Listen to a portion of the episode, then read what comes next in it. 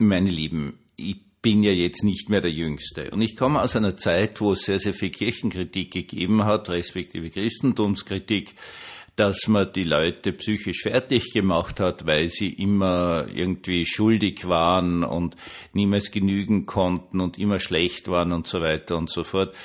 Das hat jetzt mit einer reformatorischen Kirche der Rechtfertigung des Gottlosen zwar genau nichts zu tun, aber das war früher so. Jetzt haben wir also jegliche fürs äh, Ebene der Sünde, der Schuld abgeschafft und alle sollen so bleiben, wie sie sind und sind von vornherein wunderbar und was weiß ich, was für einen Schwachsinn ich da höre. Und äh, das hat natürlich Folgen. Es hat ganz eindeutige Folgen, nämlich dazu, dass die Unfähigkeit, zu seiner Sünde zu stehen, in der Geisteskrankheit münden kann. Herzlich willkommen zum Tagebuch eines Pfarrers von eurem Hans Spiegel, eurem Pfarrer im Internet.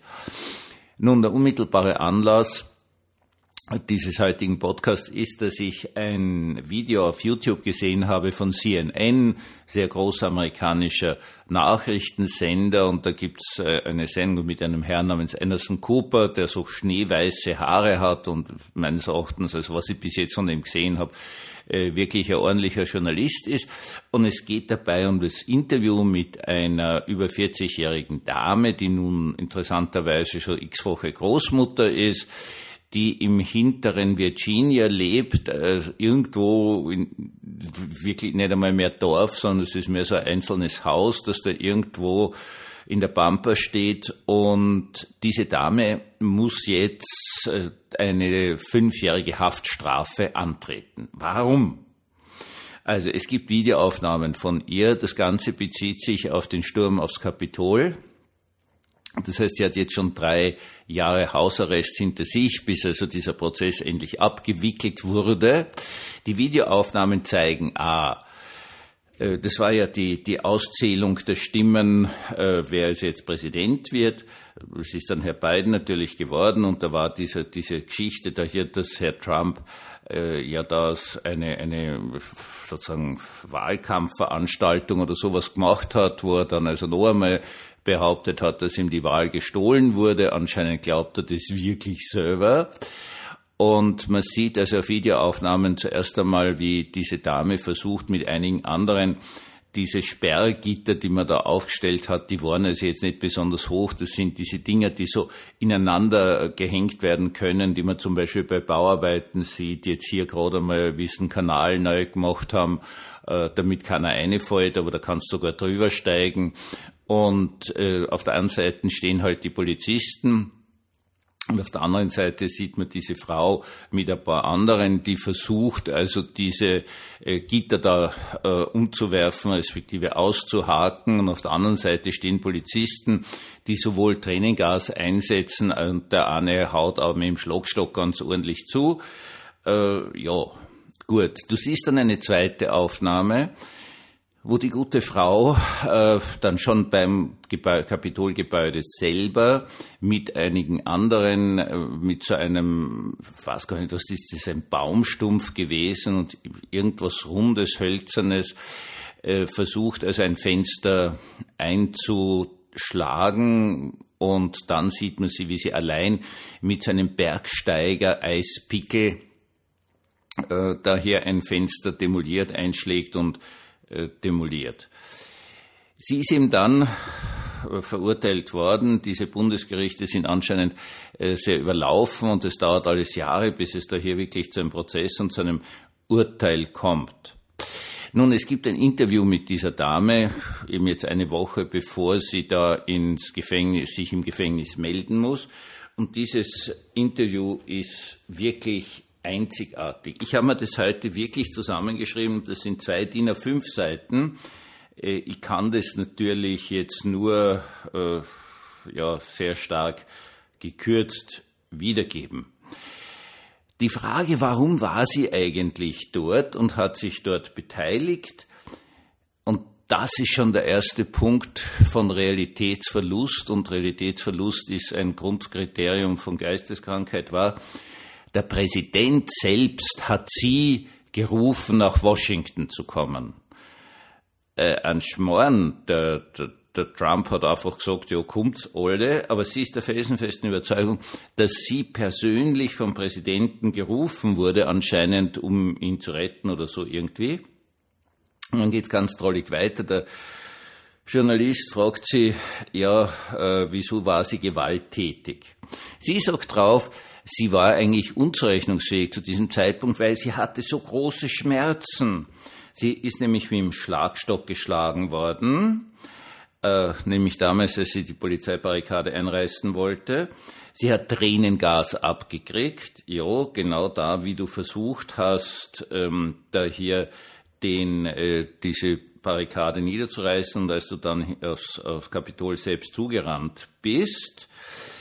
Äh, dann eine ganz tolle Frage, der Journalist sehr, sehr höflich sagt, naja, wir sind doch eigentlich so erzogen, dass wir der Polizei gehorchen, wenn die so gehen's weg. Und dann sagt diese Frau allen Ernstes, kein Polizist ist zu mir gekommen und hat mir gesagt, dass ich weggehen soll ja, wenn eine entfesselte Horde auf ein Gebäude zustürmt und sich die Polizei schon verteidigt und nebenbei bemerkt da auch sehr viele psychische Zusammenbrüche waren danach von Leuten, Polizisten, die nicht mehr dienstfähig sind, weil sie diesen Horror nicht überstanden haben, dann geht keiner einzeln zu dir hin. Aber sie sagt einfach, na, es hat's nicht gewusst, weil es ist ja keiner herkommen. Außerdem den Eispickel, mit dem sie das Fenster äh, eingeschlagen hat, den hat sie nicht mitgehabt, der ist nach vorne gereicht worden und jemand hat ihn ihr in die Hand gedrückt.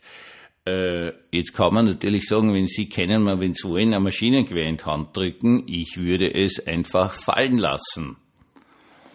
Aber da kann sie nichts dafür, dass sie das Fenster eingeschlagen hat, weil das hat man ihr in die Hand gedrückt. Cool, oder?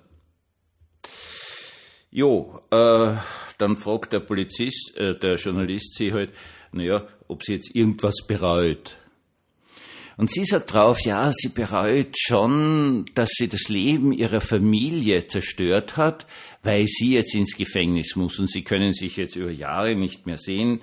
Das bereut sie, aber sie bereut auf keinen Fall, dass sie an diesen Protesten teilgenommen hat, weil die Wahl ist ja gestohlen worden und sie hat also hier als aufrechte Amerikanerin und so weiter und so fort ihr Recht auf Protest ausgeübt. Eine spannende Aussage. Wirklich eine spannende Aussage.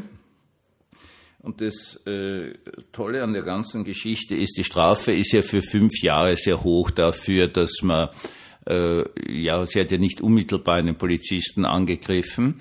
Und der Grund dahinter ist der, dass sie im ganzen Gerichtsverfahren dem Gericht und dem ganzen Rechtssystem gegenüber nur mit Contempt, das heißt auf gut Deutsch Verachtung entgegengetreten ist, weil sie ja dann auch behauptet hat, sie kann sowieso nichts dafür, weil diese ganze, der ganze Sturm aufs Kapitol ist ja vom FBI organisiert worden. Also eigentlich ist sie ein Opfer, eine Verschwörung. Man hat sie benutzt, das FBI hat sie dazu benutzt.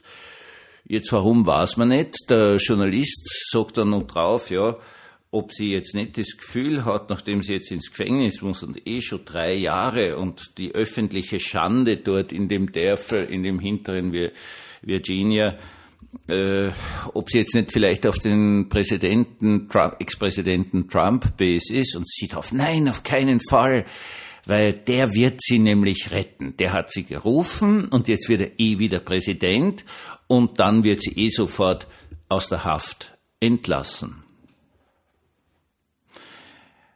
Die Unfähigkeit, zu seinen Fehlern zu stehen, ist eine Geisteskrankheit. Man verliert dann schlicht und ergreifend den Zugang zur Realität. Man glaubt, alles, was man tut, ist richtig. Man flüchtet dann natürlich in irgendwelche Verschwörungstheorien hinein. Je stärker der Widerspruch der normalen Welt wird, man muss dazu imstande sein, zu seinen Fehlern zu stehen. Ich habe in meinem Leben genug Fehler gemacht und mache sie logischerweise noch immer, weil ich nur ein sterblicher und sündiger Mensch bin, um die alte lutherische Beichtformel zu verwenden. Und ich stehe dazu. Und ich versuche mich zu entschuldigen. Ich sage, es tut mir leid. Alle diese Dinge hat diese Frau niemals gesagt. Sie sagt nur, es ist halt blöd für mich ausgegangen. Schlussendlich bereut sie nicht, dass sie da hochaggressiv agiert hat, anscheinend nur den Richter und das ganze Rechtssystem dann im Rahmen des Prozesses auch noch ordentlich angegangen ist. Sie bereut schlussendlich nur, dass nicht gut für sie ausgegangen ist. Die Unfähigkeit, zu seinen Fehlern, und jetzt sagen wir es ganz ehrlich, zu seinen Sünden zu stehen, ist eine Geisteskrankheit.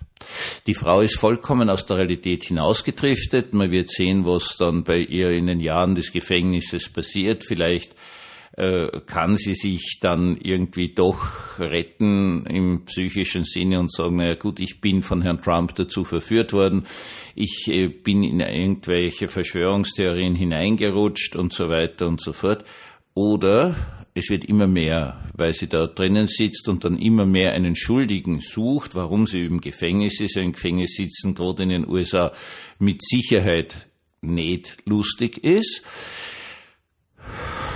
Und dann sind wieder alle anderen schuld, bis sie schlussendlich wahrscheinlich in irgendeiner Form, hoffentlich nur leichten Form des Verfolgungswahns landen wird. Wir müssen unglaublich dankbar sein, wenn wir dazu imstande sind, zu unseren Fehlern zu stehen, unsere Sünde zu bekennen, Gott und den Mitmenschen gegenüber und dann versuchen, Wiedergutmachung zu leisten. Dafür müssen wir wirklich dankbar sein, weil wir dann normal bleiben. Einen gesegneten Abend uns allen.